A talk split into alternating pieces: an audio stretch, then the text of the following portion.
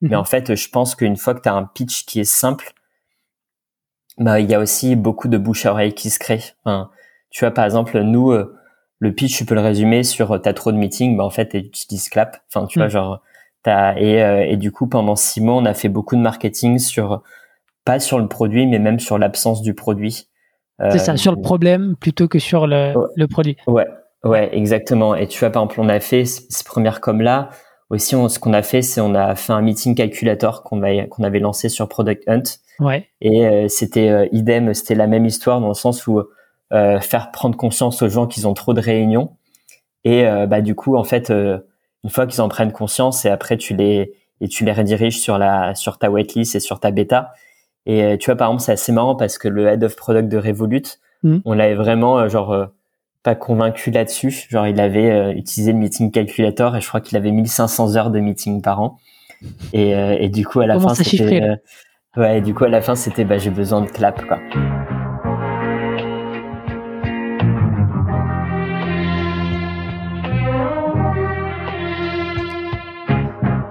Bienvenue dans SaaS Club, le podcast qui vous partage les recettes gagnantes des SaaS français. Je m'appelle Eric Seclet et je suis copywriter freelance pour SaaS B2B. Le but de ce podcast est simple. Vous apporter sur un plateau les meilleurs conseils et retours d'expérience d'entrepreneurs de l'écosystème SaaS. À chaque épisode, direction les coulisses pour parler validation de l'idée, conquête des premiers utilisateurs, acquisition, pivot, mais aussi réussite et apprentissage.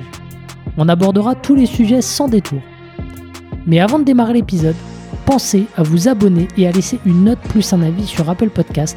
C'est le meilleur moyen d'assurer une longue vie à cette émission. Bonne écoute et bienvenue au club.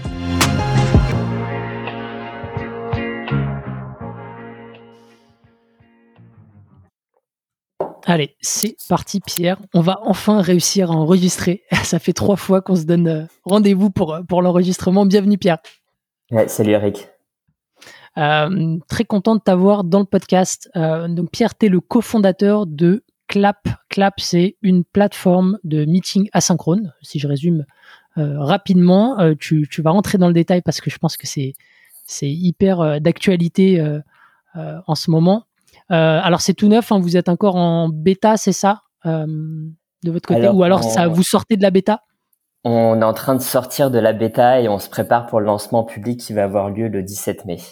Ok, ok. Le 17 mai, rendez-vous le 17 mai. Alors on va parler euh, de beaucoup de choses aujourd'hui, euh, notamment de la création d'une catégorie euh, dès le démarrage, de ton go-to-market, puisque tu as eu plus de 3000 personnes dans ta waiting list sans dépenser un seul euro. et je pense que ça sera intéressant de partager tes méthodes là-dessus. comment est-ce que aussi tu as conçu ta levée de fonds comme une campagne marketing? Ça, on en avait parlé euh, tu as eu pas mal d'intérêt en l'espace de, de 15 jours. Bon, je, devine aussi pourquoi euh, quand, quand, quand, on a échangé ensemble. Euh, donc voilà, bon, j'ai hâte de parler de tout ça. Merci d'avoir accepté euh, l'invitation et merci à Pierre, encore une fois, de Libéo, d'avoir fait une superbe passe décisive. Donc, donc voilà, merci à lui. Et puis, bah, écoute, je te laisse te présenter, Pierre. Ok, avec plaisir. Bah du coup, peut-être pour rapide sur mon sur mon background, mais du coup j'aime bien raconter que j'ai une longue histoire avec les réunions. Euh, en fait, pour que tu comprennes un peu mon parcours, j'ai d'abord commencé chez L'Oréal, euh, donc tu vois grosse organisation euh, B2C, où concrètement mon taf c'est de préparer, reconcevoir les produits que tu vois dans les magasins dans deux ans, trois ans, etc. Que ça soit de la phase conception et en fait même la phase lancement. donc tu vois L'Oréal culture hyper centralisée, toutes les décisions se passent en réunion. Et en fait, c'est assez marrant, j'ai fait ça pendant presque quatre ans. Euh, donc tu as formidable école pour apprendre le brand marketing, le product marketing, etc. Mais euh, du coup, j'étais un peu frustré par ce mode d'organisation euh, très vertical. Mm. et en fait, en 2016, donc il y a un peu plus de six ans, j'ai découvert une boîte qui s'appelait bah, 360 Learning. à l'époque, il y avait en gros à peu près une vingtaine de personnes. Et du coup, j'ai décidé de rejoindre 360 Learning. Et ce qui est assez marrant, c'est qu'à l'époque, du coup, on avait une culture de pas de réunion, nos meetings un peu comme Alan, etc et on avait une culture hyper euh, décentralisée, distribuée, etc. Et, euh, et donc en gros pendant à peu près, bah, je suis resté cinq ans chez 360 Learning, euh, donc j'étais VP marketing là-bas. Mhm. Et du coup, j'ai un peu appris ce que c'était de construire une culture, une culture autour de la collaboration asynchrone, mais également j'ai appris un petit peu toutes ses limites. Euh, par exemple, le pas de réunion, c'est un truc qu'on n'a pas réussi complètement à scaler. il y a beaucoup de limites sur le fait que ça puisse pas s'appliquer sur tous les use cases, notamment des use cases produits, etc. Et, et un truc qu'on a découvert, c'est qu'en fait, même d'un point de vue, je dirais, adoption, la collaboration asynchrone, c'est un truc qui correspond en fait à des cultures qui sont quand même un peu geeky, un peu niche, en gros de gens qui aiment pas trop parler. Euh, et en fait, ce qui était en gros euh, un peu une option avant, c'est-à-dire euh, genre euh, quand tu construis une culture, c'est pas forcément fait pour tout le monde, mais avec en gros ce shift vers un travail de plus en plus distribué, vers le remote work, etc. En fait, on, on, on se rend compte que le, la collaboration asynchrone, bah, c'est un truc que tout le monde doit maîtriser. Et du coup, il manque un petit peu ce nouveau format beaucoup plus interactif, engageant, etc. Et du coup, c'est un peu ce qu'on essaie de construire avec avec l'app. Et, et peut-être juste pour finir un petit peu sur moi, mais du coup, moi, je suis plutôt un, un, un gros marketeur. Euh, et euh, du coup, je suis vraiment, euh, je pense qu'une de mes grosses passions, bah, c'est tout ce qui est catégorie design et, euh, et vraiment en fait au-delà de, de, vendre un produit, mais comment en fait tu marketes une nouvelle manière de travailler, de bosser, et en fait à la fin tu arrives à créer un nouveau marché. Euh, et ça, bah, on va en parler, mais c'est vraiment un truc qui, qui, me, qui me passionne énormément. Quoi. Ouais, c'est passionnant. J'ai commencé à lire Play Bigger, je te l'avais dit, euh, sur les recommandations de Samia, qui l'avait lu sur tes recommandations, il me semble. Ouais, qui, Samia qui était dans ma team euh, chez 360. Ouais. ouais. Samia avec qui on a enregistré un, un hors-série. Euh, je vous remettrai le, le, lien dans la description. Donc écoute, bah, super, on va, on va attaquer sur, euh, sur, sur Clap. Euh, en tout cas, je, note que euh, les, les, meilleurs marketeurs, en tout cas les gens avec qui j'échange, viennent souvent du, du B2C. Donc c'est assez marrant de, de, voir comment le B2C arrive à, à bien, à bien se débrouiller dans le B2B. Ouais, ça c'est un truc qui est assez marrant parce que c'est vrai que bah, pour le coup, moi je vois vraiment, enfin je viens du B2C et surtout en fait du B2C, c'est-à-dire même de l'univers de la beauté, qui est un truc qui est hyper euh, émotionnel. Et, euh, et, en fait c'est hyper intéressant l'univers de la beauté, des cosmétiques parce que bah, concrètement, et c'est peut-être c'était aussi un peu de mes frustrations, mais tu as assez peu d'innovation produit, euh, où en fait tu dois quand même concevoir des produits où tous les ans c'est globalement un peu la même chose, c'est-à-dire bah, tu mélanges genre de l'eau et de l'huile et, euh, et du coup, tu essaies quand même de vendre un truc de nouveau. Donc, tu vas rajouter peut-être des ingrédients un peu euh, storytelling, tu vas changer le packaging, le parfum, euh, l'histoire, ton positionnement, etc.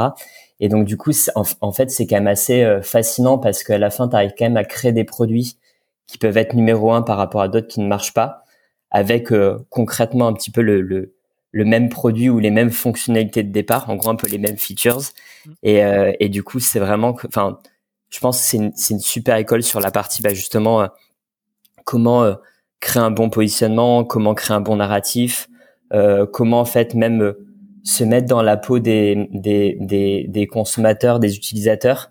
Et je pense qu'une des grosses leçons moi que j'avais retenu de, de ça, c'est que en gros, on se pose parfois beaucoup de questions très très rationnelles sur des trucs un peu compliqués. Et, euh, et, en fait, on fait beaucoup de tests consommateurs quand on est chez L'Oréal. Donc, en gros, par exemple, on va tester son concept, montrer son packaging, et nous, on est derrière une vitre sans teint. Et du coup, on voit des, des, des, des groupes d'utilisatrices qui réagissent euh, à ton nouveau produit. Et en fait, ce que tu remarques, c'est tous les trucs que tu pensais être importants ne servent à rien. Et euh, en fait, ce qui compte, c'est euh, en fait, c'est limite ta couleur, genre euh, ton parfum, ta texture, ton visuel. Et en gros, c'est tout ce qui est vraiment de l'ordre de l'émotionnel. Et, euh, et tu vois, moi, quand j'ai fait le switch vers le B2B, le SaaS, j'étais un peu euh, pas choqué, mais genre, euh, je trouvais que c'était hyper chiant. Euh, et justement, il y avait un peu ce, ce manque de d'aspect très émotionnel. Et, et du coup, ouais, c'est clairement un truc qu'on essaie vraiment de remettre dans Clap, parce qu'en fait, à la fin, que tu sois en B2C, en B2B, bah, en fait, c'est des êtres humains qui qui t'achètent et en fait, ils ont pas envie de se faire chier toute la journée. Enfin, en fait, ils ont envie de, de ouais, ils ont envie de kiffer et, euh, et du coup en fait ils ont envie d'utiliser des produits qu'ils aiment au-delà en fait des pures euh, des pures fonctionnalités. Et je pense qu'en plus avec l'ère du no code qui fait qu'en gros bah concrètement créer des nouveaux produits ça devient quand même de plus en plus facile. Bah, je pense que cet aspect-là va être de plus en plus important parce que en fait on se rend compte que les barrières à l'entrée côté technique en fait ce dont en fait sont de moins en moins euh, euh sont de moins en moins importantes quoi. Hmm. Ouais non mais j'invite toutes les personnes qui écouteront cet épisode à regarder euh, ta, ta, landing, euh, alors qu'il va être revu. Hein, il y a un travail en, cours euh, qui est, qui, est, vraiment impressionnant parce que on en a parlé la dernière fois lors de la deuxième tentative. Mais, mais déjà sur ton site actuel, ce que je te disais, c'est effectivement qu'il y a, il y a un côté branding qui est, qui est, qui est déjà assez marqué et, et plutôt américain, avec, avec des touches enfin très émotionnelles. Donc, ouais, ça fait du bien de voir ça dans, dans du SaaS. bah alors, du coup, c'est quoi Clap, si tu peux nous, nous pitcher aujourd'hui, Clap, c'est quoi ça, ça sert à quoi Dans quel use case et pour qui? Ouais, alors Clap, en gros, c'est euh, ce qu'on appelle, enfin, c'est ce qu'on essaie de construire, ça s'appelle des, des async meetings, en gros, des réunions asynchrones. Euh, concrètement, en gros, c'est un nouveau système de prise de décision euh, pour les orgas distribués. Et donc, en gros, tu vois, si tu dois te raconter un peu l'histoire de, de Clap, mais en gros, l'idée de départ, c'est le fait de se dire, en gros, tu as bah, ce gros shift vers un monde qui est de plus en plus distribué. Euh, Aujourd'hui, en fait, on se rend compte que bah, dans les organisations, tu vas avoir des gens qui sont en remote, d'autres qui sont au bureau pas forcément dans le même pays, dans les mêmes villes, dans les mêmes time zones, etc. Et euh, ça, c'est en train en fait de rendre complètement changer la manière dont on bosse, probablement pour les 10, 20 prochaines années. Mais ça vient en gros avec un problème majeur. Nous, c'est un peu notre, tu vois, notre ennemi, notre combat chez Clap, c'est qu'en fait, bah, le nombre de visioconférences, de réunions a explosé avec euh, ce shift vers un monde distribué. Et euh, en fait, ce qui prenait avant 5 minutes pour prendre une décision dans le même bureau, bah, c'est un peu transformé, tu vois, en 30 minutes euh, de Zoom call un peu par défaut. Et en fait, le cœur du problème, c'est que bah, dès qu'on a besoin de s'aligner, de prendre une décision, concrètement, on est un peu bloqué entre deux options. Tu vas avoir en gros ton option 1, la synchrone écrite, type tu as Slack, Mail, Notion, Trello, etc. C'est flexible, en fait, assez rapidement, tu vas manquer de contexte, d'interactivité. Et en fait, du coup, dès qu'on est bloqué, on se dit, bah, pardon, ça sera plus simple. Et du coup, on finit par caler une réunion. Et du coup, tu as l'intérêt de ce qu'on appelle des sync meetings, c'est tu vas vraiment créer, en fait, ce nouveau système de d'alignement, de prise de décision rapide qui combine en fait à la fois la flexibilité de la synchrone avec le contexte et l'interactivité d'une réunion. Et du coup, tu vois concrètement euh, comment ça marche? Par exemple, imaginons, euh, je suis un product manager. Euh, tu vois, ce qui est très compliqué quand tu es product manager, c'est que tu dois aligner beaucoup de stakeholders, par exemple, je sais pas, sur tes wireframes, sur ton prototype produit, etc. Euh, T'as Figma, mais en fait Figma ça marche pour des gens qui on va vont avoir le contexte. Donc en gros les gens à qui tu collabores au quotidien, par exemple ton product designer. Mais dès que tu veux en gros mettre plus de gens dans la boucle, bah concrètement tu vas caler plein de réunions pour pouvoir du coup organiser tout ça. Mm. Et donc là l'Intel Club c'est du coup en fait tu vas partager, tu vas faire un recording de ton écran pour justement partager du contexte. Les gens vont recevoir une vidéo qui vont pouvoir en fait annoter à la fois sur une minute mais également sur une zone précise. Par exemple ici j'ai pas compris etc. Derrière, tu vas avoir en fait des conversations. Tu vas pouvoir t'aligner en fait sur ce feedback-là que tu vas du coup transformer en next step et décision, mais sans avoir besoin d'être dans la même pièce en même temps. En gros, tu as l'intérêt, c'est de pouvoir vraiment faciliter la prise de décision avec un format qui soit du coup bah, flexible, beaucoup plus riche en contexte que de l'écrit et à la fin du coup beaucoup plus euh, beaucoup plus actionnable. Hmm. Du coup, tu as, des intégrations avec euh, les, principaux outils de, de communication aujourd'hui, euh, c'est ça? Je crois que tu as lancé en plus euh, une intégration avec Slack. Là. Slack? Ouais, exact. En fait, tu vois, notre vision, c'est de pouvoir vraiment devenir un, peu un. En fait, c'est vraiment faciliter la prise de décision. Parce qu'en gros, aujourd'hui, tu vois, le, le, point, c'est que bah, le mode par défaut où tu prends des décisions, c'est les réunions. Et, euh, et que du coup, tant qu'on n'a pas inventé un nouveau format euh, qui permette de faire ça de manière, en gros, dix fois plus rapide, ben, on sera toujours, en gros, rebasculer dans une réunion. Et du coup, tu as tout l'intérêt de, de Clap, c'est de pouvoir vraiment en fait enlever le besoin de faire des réunions par défaut pour prendre des décisions. Et donc du coup, la manière dont on construit l'outil, c'est de pouvoir vraiment, tu vas devenir un peu ce système qui euh, facilite et centralise les prises de décision et derrière justement de les pousser dans les outils où tu bosses. Donc tu as par exemple dans Slack, dans Notion, dans également tu as tes outils de gestion de projet, par exemple dans Linear, dans Jira. Tu vois par exemple, tu pourras la décision que tu prends dans Clap, tu pourras du coup la pousser euh, dans un ticket Jira ou Linéar euh, que tu assignes, etc. Tu vois, c'est pouvoir vraiment euh, se dire, bah, en fait, à la fin, les réunions, c'est vraiment les points les plus complexes sur lesquels en fait j'ai besoin de m'aligner. C'est plus des workshops parce que c'est vraiment de, de, de, de j'ai besoin d'interaction live hmm. pour réfléchir sur un sujet. Mais du coup, j'en ai beaucoup moins parce que j'ai eu un format avant euh, qui m'a enlevé en gros tout l'alignement qui est plutôt simple euh, ou moyennement moyennement complexe. Quoi. Ok, ok, super. Donc tu construis un, Zoom killer. Ouais, ouais, ouais. C'est en fait un, je dirais un back-to-back meetings killer. C'est notre ennemi, c'est plus back-to-back meetings. On est, on n'est pas contre les, en vrai, on n'est pas contre les réunions. Tu vois, moi, je suis un peu revenu du, euh, du euh, complètement euh, no meeting. Enfin, en gros, mhm. je l'ai, je l'ai vécu. Et, et je pense qu'il y a quand même des fonctionnalités qui sont pas unique à des réunions. Tu vois, par exemple, bah, le côté pouvoir réfléchir en synchrone sur un sujet complexe et tu vas vraiment avoir cette intelligence collective, pouvoir rebondir en live. En fait, ça, ça, c'est unique à une réunion. Idem, le fait de pouvoir connecter, genre, bah, humainement, genre, c'est quand même beaucoup plus agréable de se parler en live euh, qu'en asynchrone. Mais en gros, je pense que le point, c'est tout ne doit pas être en fait une réunion et c'est pouvoir vraiment. Euh, et, je pense que le mindset, c'est vraiment de pouvoir être euh, par défaut sur de la synchrone, écrit ou par exemple euh, clap. Mhm. Et en fait, tu te rends compte qu'à la fin, les réunions que tu fais sont aussi beaucoup plus efficaces, interactives et du coup même agréables mhm. parce que tu profites vraiment des pas des fonctionnalités uniques d'une d'une réunion quoi. Non, mais je, je rejoins complètement. Euh, peut-être avant de, de demander, euh, enfin de revenir un peu sur, sur la genèse, de, pourquoi le nom Clap? Alors en gros, pourquoi le nom Clap? Il y a plusieurs raisons. C'est un, en fait, on voulait un nom qui soit très court, mhm. euh, que tu puisses retenir et qui puisse vraiment se transformer comme un nom commun. Genre, c'est-à-dire, je t'envoie un clap, genre, mhm. et qui puisse vraiment ouais, rentrer dans le, dans le langage commun. et du coup, ce qui est assez cool, c'est qu'on voit que c'est vraiment, enfin c'est ce qui se passe dans les boîtes qui nous utilisent, c'est-à-dire que bah elles s'envoient des claps quoi. Et, euh, et après on voulait un truc qui évoque aussi la rapidité et la vidéo. Et donc du coup tu as cette idée de, de clap hands.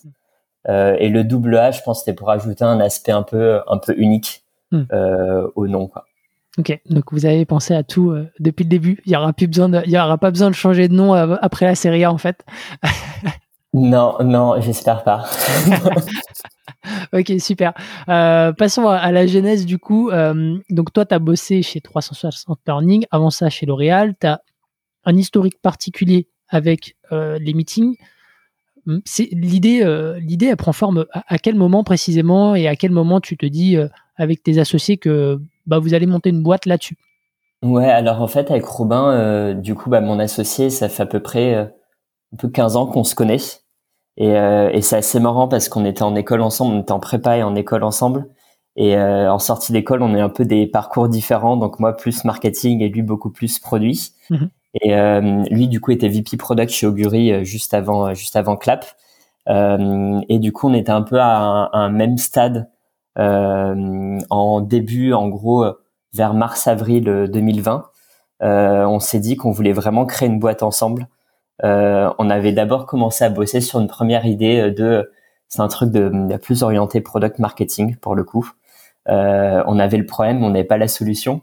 Mhm. Euh, et donc du coup, on avait décidé un peu de, de, de, de shifter. Et en fait, on s'était dit, euh, en fait, nous, ce qui nous parle, c'est beaucoup toute la, la, la, tendance future of work, distributed work, remote work, etc. Donc, on avait vraiment cherché sur ce sujet-là. on regardait beaucoup ce qui se créait. Et en fait, on a vu pas mal de solutions de un peu de async vidéo euh, qui émergeait et en fait ça avait tout de suite cliqué. Euh, ce, ce, c'était un concept qui était beaucoup plus large, mais ça avait tout de mhm. suite cliqué. Je pense pour deux raisons. Euh, moi parce que bah du coup j'ai un peu ce, ce, ce, ce, vécu avec les réunions et, euh, et du coup cette cette réflexion qu'on avait beaucoup beaucoup eu chez 360 Learning et euh, Robin parce que lui de son vécu personnel en fait euh, Augury, c'était une boîte, donc lui, il avait fait un scale de 50 à 500 personnes. Euh, c'est une boîte qui avait, je crois, 5 ou 6 bureaux euh, dans le monde. Euh, et en fait, quand tu es euh, product, euh, product manager, VP product, etc., mm. je pense que ton enfer personnel, c'est l'alignement avec tous les stakeholders. et du coup, bah, c'est, je pense que ça explique à la fois bah, ce positionnement sur async meeting et vraiment, tu as sur bah, cette problématique de comment réduire euh, le nombre de réunions, comment faciliter la prise de décision, l'alignement, etc. Et je pense que ça explique aussi beaucoup pour la raison pour laquelle, même d'un point de vue, euh, tu as go-to-market, euh, aujourd'hui, minant, on est quand même assez focus sur les équipes produits, mhm. euh, tech, marketing, etc. Parce qu'en fait, il y a vraiment des vrais sujets d'alignement qui sont hyper complexes, notamment, tu as dans des boîtes en hyper croissance. Hmm. Ok, super clair. Donc, vous savez quel problème vous adressez, vous savez pour qui vous le faites assez rapidement au final. Euh, c'est quoi après les, les, les, premières étapes, les premières marches dans l'histoire de, de, Clap? Vous, vous étiez tous les deux en poste à ce moment-là ou tu peux nous faire nous refaire alors, en, Alors en gros, Robin venait juste de quitter Augury, c'était en août. Mhm. il avait bossé en freelance en tant que un peu freelance CPO pour pour pas mal de boîtes. et du coup, et moi j'étais encore en poste, mais j'avais déjà annoncé que je partais, donc du coup, je commençais à bosser sur Clap. Et je pense qu'en gros, il y a deux trucs qu'on a fait en parallèle. Euh, c'est, euh, tu vois, le un des premiers trucs qu'on a fait, c'est une fois qu'on avait un peu cette idée de, de, de, de, tu vois, de concept sur async meeting. Euh, en gros, assez rapidement, tu vois, on a construit un deck. Tu vois, un peu un, sales deck. Mhm. Moi, il y a un, un framework que j'utilise, enfin, que enfin, j'adore, c'est ce stratégique narrative. Et en gros, ça te permet un petit peu de, je sais pas, mettre tes piliers de ton, euh, de ton narratif, mais où tu pitches pas euh, ton produit, mais tu pitches vraiment en fait une nouvelle manière de travailler mhm. et, euh, et, en fait une nouvelle catégorie. C'est vraiment tu vois ce ce truc-là. C'est un, un, mec qui s'appelle Andy Raskin qui a qui a créé ce truc-là. Tu m'avais partagé le lien, donc euh, j'essaierai de le mettre dans la description. Je sais que je l'ai enregistré quelque part. Euh, j'ai lu l'article qui était vraiment très intéressant, et donc j'essaierai de vous le remettre en description. Et du coup, tu vois, hyper rapidement, en gros, on a créé ce deck-là, parce qu'en fait, je trouve que ça te permet de mettre la structure, et en fait, et hyper rapidement, bah, du coup, moi, j'ai contacté des gens pour pitcher le truc. Mhm. Et, euh, et, en fait, ça permet vraiment de, de vachement itérer sur ton messaging et de comprendre en gros euh, ce qui résonne, ce qui résonne pas, euh, quels sont, comment bien spécifier le problème, etc. Il y a un deuxième truc qu'on a fait également euh, en parallèle, c'est peut-être juste avant de, d'enchaîner, de, euh, t'as pitché des gens, c'est c'est c'est c'est des users potentiels ou c'était des invests, enfin c'était quoi euh? Non non non, c'était des users potentiels. Users potentiels. ouais. franchement, ce qui compte c'est quand même les users. Yes, et, carrément. c'était vraiment des ouais, c'était vraiment des users potentiels. Et ouais, et, parce qu'en fait, tu as quand même t'as t'as en fait t'as deux trucs, c'est qu'on a fait ce deck et aussi en parallèle, on a fait un premier prototype produit Mm. Euh, sur Figma, tu vois, genre un prototype animé de notre euh, pas notre première euh, itération sur sur async meeting. Et en fait, c'était hyper intéressant cette phase-là parce que je pense que ça permettait de vachement valider déjà qu'il y avait un gros problème. Ça permettait de beaucoup affiner notre compréhension du problème dans le sens où tu vois, genre, euh, en même temps qu'on l'a fait, il y a beaucoup de boîtes qui se sont lancées sur async meeting aussi. Et, et à la fin, qui ont eu des approches enfin du coup je trouve un peu naïf dans le sens où c'était euh, je prends des meetings et en fait je les mets en asynchrone mais euh, je pense qu'en fait personne n'a envie de faire 30 euh, minutes de meeting en asynchrone mm. et, et donc du coup tu vois en, faisant cette phase là ça nous a permis vraiment de comprendre en, gros à la fin pourquoi est-ce qu'on fait des réunions et du coup qu'est-ce qu'on doit quel type de fonction on doit en gros substituer aux réunions pour qu'on ait, pour qu'en fait on enlève le besoin. Et tu vois, par exemple, ce qu'on s'est rendu compte, c'est que bah, en fait, le, le est un exercice qui est assez cool pour faire ça, ça s'appelle les jobs to be done. Mhm. Mais euh, c'est qu'en gros, c'est, on, on s'est rendu compte que bah, en fait, tu fais des réunions parce que tu as besoin à la fin de, de feedback et de décision. Et, euh, et, et, du coup, tu as ce, cette structure-là de tu partages du contexte, tu recevoir du feedback et tu prends des décisions. Et c'est un peu les fonctions un peu clés. Mm. Si tu enlèves en fait tout le bruit, de ce qui se passe en fait en réunion. Et du coup, on s'est dit en fait, euh, à la fin, le point c'est pas de prendre des réunions existantes et de les mettre en asynchrone, hmm. mais c'est en gros comment concevoir un outil qui permette de vraiment faciliter euh, la, la, la, la, la collecte de feedback et la prise de décision. Et, euh, et du coup, toute cette phase-là nous a vachement aidé justement d'avoir ce mix de bah, ce, ce deck où euh, tu, tu, tu travailles ton, ton narratif, ton produit en gros qui est un peu la réponse à ton narratif, de pouvoir du coup même qualifier les besoins des gens de pourquoi en fait tu fais des réunions. Mhm. Et, euh, et, ensuite un truc en, en, parallèle euh, que Robin a beaucoup fait, c'est qu'en gros on a testé un petit peu tous les produits du marché euh, qui essaient justement de, de, de traiter ce, ce sujet-là euh, et pour comprendre en gros concrètement ce qui fonctionnait d'un point de vue un petit peu usage, activation, viralité, frein, etc. Et donc en gros, tu en as fait ce travail-là pendant à peu près trois mois, tu en gros de près octobre jusqu'à décembre. Mhm. Et euh, on s'est lancé full time sur Clap en gros en janvier euh, 2021. Mais euh, du coup, quand on l'a fait, on a on est vraiment arrivé avec euh, en fait un narratif qui mine de rien fonctionnait. Enfin genre il y avait un vrai tu vois message market fit. du coup, on avait un site web qui genre je sais pas fonctionnait dès le début. Mhm. Et, euh, et, du coup, quand on a annoncé l'idée sur sur LinkedIn, c'est là où on a eu beaucoup beaucoup de traction. Je pense qu'en plus, ce qui marchait bien, c'est qu'il y avait un vrai time to market parce qu'on était tous confinés et du coup, tous les gens étaient en train de se se, se suicider devant leur devant leur écran toute la journée. Et, et donc du coup, tu vois, on a eu un ou deux posts, on a eu peut-être 25-30 000 vues, mm. des centaines d'inscrits à la bêta, genre en à peine, tu vois, à peine quelques, ouais, c'était à peine quelques heures. Et, euh, et du coup, on s'est dit, ah ouais, putain, il y a vraiment un truc. Et euh, on n'avait pas encore, on avait un prototype produit, euh, un nouveau prototype produit, on n'avait pas encore le produit.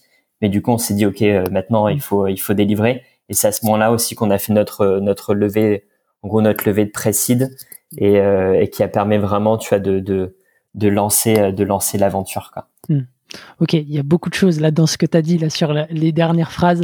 Donc il y a cette annonce LinkedIn, il y a le fait que c'est aussi le moment où vous annoncez que la bêta privée ouvre. tu peux nous, nous dire un petit peu, elle était gratuite cette bêta privée, combien y avait de personnes, est-ce que vous l'avez dès, dès le démarrage limité dans le temps, c'était quoi un petit peu les caractéristiques de cette bêta privée?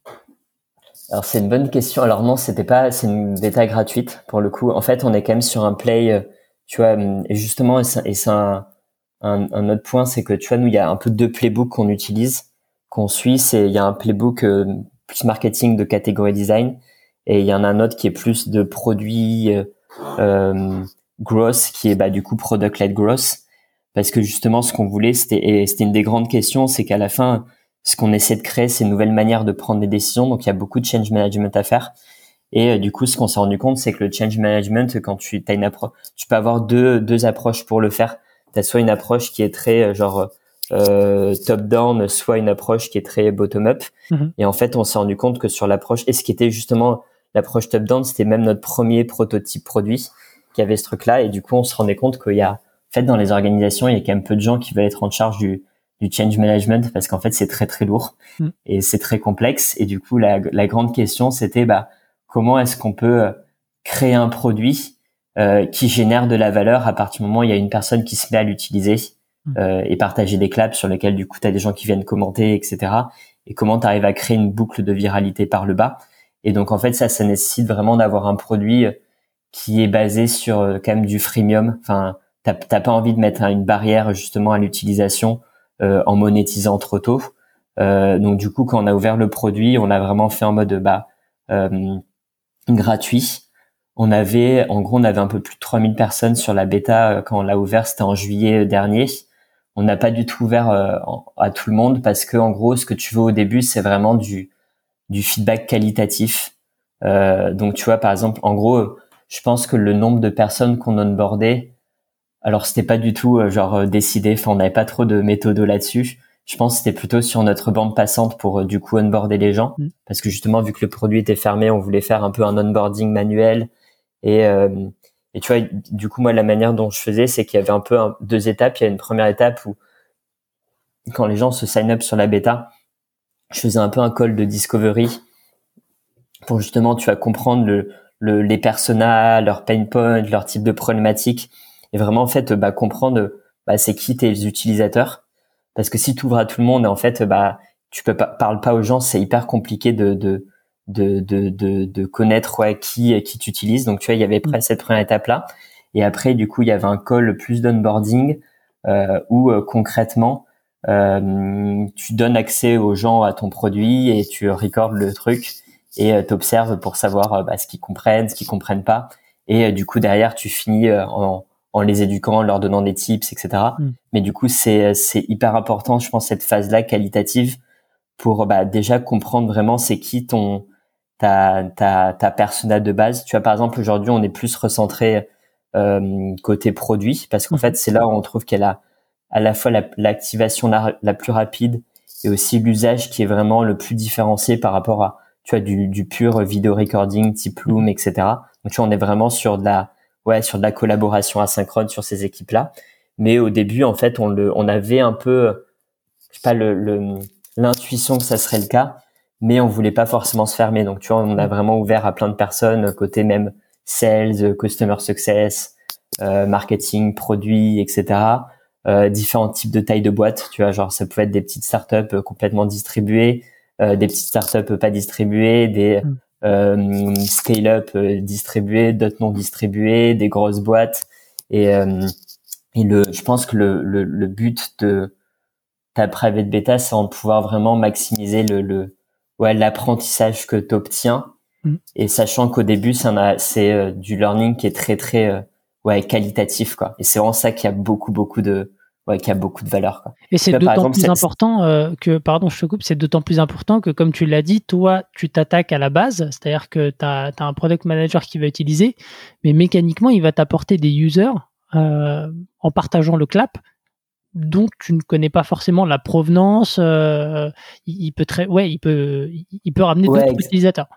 Ouais, exactement. Et en plus, ce qui est assez marrant, c'est qu'il y a, il y a une dimension qui est vachement psychologique dans l'utilisation d'un produit parce qu'il y a le côté un peu fonctionnel, mais il y a aussi le fait que bah, quand tu as un nouveau produit, euh, les gens ont parfois de la prévention à t'utiliser.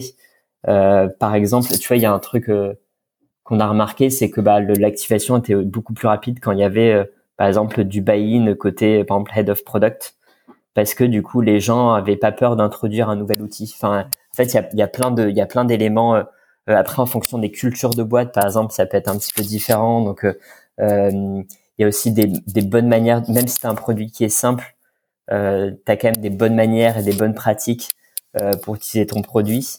Et, et du coup, en fait, ouais, tu es obligé de parler, même si tu fais un produit qui, à la fin, tu veux que ça soit self-served, je pense que ouais, la clé, c'est de parler à tes utilisateurs. Et par exemple, tu vois, c'est assez marrant parce que donc on a ouvert le produit euh, sans le dire à personne. Euh, il y a à peu près, il y a, en gros, il y a un mois, genre, mhm. euh, je prends jour pour jour. Et, et du coup, vu que j'étais très focalisé sur le lancement, le rebranding, etc., j'ai un peu arrêté de parler aux utilisateurs. Mhm. Et, et ça m'est, et je pense qu'il y a une dizaine de jours, j'ai eu des calls et en fait, je me suis dit, c'est, c'est débile parce que il y a tellement d'insights qui étaient hyper intéressants et en fait hyper évidents euh, en parlant à ces utilisateurs-là et justement sur ce nouvel onboarding qu'on a créé. Euh, où en fait on a on a on a mis beaucoup de complexité sans s'en rendre compte. Mm. Et, euh, et en fait c'est hyper simple, je pense que de de se dire euh, j'ai un produit euh, qui fonctionne tout seul et en fait de de de plus parler à tes utilisateurs et du coup on s'est remis un gros gros gros focus de genre ouais parler parler aux utilisateurs quoi et je pense que quel que soit ouais, la taille de ta boîte, il faut et même si tu as un play qui est très PLG, je pense qu'à la fin il faut toujours euh, il faut toujours le faire, tu vois. Mm. Euh, ouais, écoute, super intéressant. Effectivement, ne jamais s'arrêter de parler aux users. D'ailleurs, toi, tu as, fait un post euh, LinkedIn dernièrement sur, sur tes conseils justement pour, pour mesurer le product market fit quand tu as zéro data. Et le fait de parler à tes users, c'était aussi un, des, un des leviers euh, pour, pour mesurer ce, PMF. Euh, est-ce que tu peux euh, revenir peut-être dessus et nous dire un peu comment est-ce qu'aussi, dans une démarche globale, tu as, structuré cette... ouais, comment tu as mesuré ton, ton PMF Ouais, alors je pense qu'il y, y, y a, trois leviers concrètement qu'on utilise. Euh, il y a un peu un, il y a un levier qui est le plus qualitatif, qui est vraiment en fait de la user research. Euh, avec l'avantage, c'est qu'en fait, tu peux vraiment creuser des sujets, euh, aller vraiment dans le qualitatif. Mais le désavantage, c'est qu'en gros, un, euh, c'est moins scalable. En gros, ça prend beaucoup de temps. Mmh. Euh, il y a aussi beaucoup de gens qui veulent pas forcément te parler, euh, notamment quand tu vois quand tu as un produit où les gens s'attendent à ce que ton produit, euh, bah, il est simple à utiliser. Donc en gros, ils se disent bah ouais, en fait, j'ai, enfin, j'ai pas le temps de parler à la personne. Et euh, c'est encore plus le cas quand tu as un produit où il y a de la viralité, dans le sens où tu vois, il y a beaucoup de comptes, par exemple, où on a onboardé quelques personnes au début, mais tu vois, il peut y avoir 50 personnes. Tu vois, tu as des comptes, par exemple, chez Conto, ils sont peut-être 130 à l'utiliser, mhm. mais je pense que dans les 130, on doit vraiment connaître personnellement euh, peut-être 5-10 personnes. Et euh, donc, du coup, tu as un deuxième levier qualitatif, mais qui est plus at scale, qui est du coup cette PMF survey euh, qu'on utilise. Mhm. Et le troisième levier, c'est plutôt le, du euh, quantitatif. Et euh, tu vois, c'est bah, mesurer euh, ta rétention, ton ton activation, toutes les métriques vraiment d'usage. Mhm. Et là, là-dessus, on le fait sur on le fait sur amplitude, sachant que dans dans le là-dessus, je pense que le gros gros focus au début, c'est quand même la rétention. Et là maintenant, aujourd'hui, on est dans une phase où on est très très focus sur activation rate. c'est c'est activation rate et monétisation. Je dirais que c'est les c'est les deux trucs sur lesquels on se focalise pour pouvoir vraiment genre dire euh, c'est bon, euh, c'est bon, le, PMF est validé d'un point de vue un mm. peu euh, quantitatif, quoi. Et alors justement, vous avez, enfin, j'imagine que vous avez réfléchi au seuil à partir duquel vous considérez un utilisateur activé, avec un petit peu de recul aujourd'hui. J'imagine que ça va aussi bouger avec avec avec l'avancement de, de, la boîte. c'est quoi aujourd'hui ce seuil? Comment est-ce que vous l'avez déterminé? Est-ce que tu peux nous en dire plus là-dessus? alors en vrai, on l'a déterminé de manière un peu arbitraire, mais euh, on a on a mis euh, activated, c'est en gros euh, deux claps recorded, enfin deux deux claps euh, enregistrés, mhm. avec l'hypothèse que le premier c'est un test et que le deuxième c'est une vraie utilisation. Et en fait, ça se corrobore avec le fait que tu as une un taux de rétention qui a plus de 70% après 12 semaines de user retention. Tu vois là où des très bons benchmarks vont être à 40%. Donc tu vois ça se ça se lie vraiment très bien à genre avec des, un taux de rétention euh, euh, hyper élevé et surtout un nombre de, de clap recorded qui a tendance à augmenter avec le temps, tu vois, avec de, plus en plus d'usages. Euh, je pense c'est encore un peu tôt pour nous pour savoir s'il faut qu'on affine ça, parce qu'on justement, tu vois, on a peut-être aujourd'hui, je crois qu'on va avoir peut-être 2200 users sur la plateforme, donc tu vois, on n'a pas encore assez de de quanti pour pouvoir se dire en fait c'est une autre mesure. Mm. Euh, mais en tout cas aujourd'hui ça le, le choix arbitraire qu'on a fait, je dirais, se vérifie par euh, par euh, les par de rétention, ouais. par la, la, data de rétention. Euh, et après sur l'autre seuil qu'on qu'on regarde, mais après je pense que c'est pareil, c'est il faut être assez prudent avec ça. Et c'est au niveau du PMF survey, en gros on utilise la méthode superhuman, mhm. euh, où en fait tu as, tu as cette question de bah, si demain euh, Clap n'existait plus, comment tu te sentirais? Et du coup tu réponds entre genre euh, très déçu, un peu déçu ou pas déçu du tout. Et euh, en gros, bah, le, le, fondateur de Superhuman dit qu'à partir du moment où tu as 40% des gens qui disent euh, very disappointed, ça veut dire que tu as ton que tu ton PMF et euh, je sais pas si c'est complètement vrai. Enfin, je pense que c'est un truc c'est en vrai c'est le truc qu'il faut obtenir. Tu vois, nous on était à plus de 40% et en fait ce qui était hyper intéressant, c'est qu'on voyait qu'il y avait des personas parce qu'en fait dans ta survey, tu vas dire en fait, tu vas poser plusieurs questions. Tu as cette première question. Mhm. Après, tu vas dire, euh, bah, qu'est-ce qui, euh, euh concrètement, qu'est-ce que tu aimes dans le produit et, et d'autres. et une deuxième question, qu'est-ce qu'on doit améliorer? Donc ça, ça te permet un petit peu d'identifier ce qu'on appelle, tu vois, des enablers et des bloqueurs. Et justement, un petit peu de, de pouvoir affiner dans ta roadmap les éléments différenciants pour, en gros, doubler sur ce truc-là. Mhm. Et les éléments de friction pour convertir plus de un peu déçu en très déçu et après, la dernière question que tu poses, c'est aussi, euh, en gros, quitter quel persona et pour euh, qui tu penses que ce produit est. Et du coup, tu peux également en fait segmenter euh, ta survey pour comprendre, bah, même ton PMF, est-ce qu'il est plutôt côté produit, côté design, côté customer success, etc. Et tu vas voir, nous, un truc qui était assez intéressant, c'est qu'on voyait que, bah, en fait, le score de PMF était hyper haut côté design et produit. Euh, et euh, par exemple, côté CS, il était euh, pas, enfin, il y avait beaucoup de somewhat disappointed. Ouais. Et, euh, et en fait, c'est assez marrant parce que ça se remarque même dans la manière dont les gens l'utilisent. Et c'est, tu vas voir, par exemple, les CS, t'en as, t'en as qui, qui utilisent énormément Clap, mais ça peut être d'une manière qui est un peu euh, basique de je partage des vidéos, mhm. alors que côté produit, marketing, design, ils vont vraiment en fait utiliser en toutes les fonctionnalités. Et donc, du coup, tu vois, ça permet vraiment de, de bien affiner ton go-to-market mm.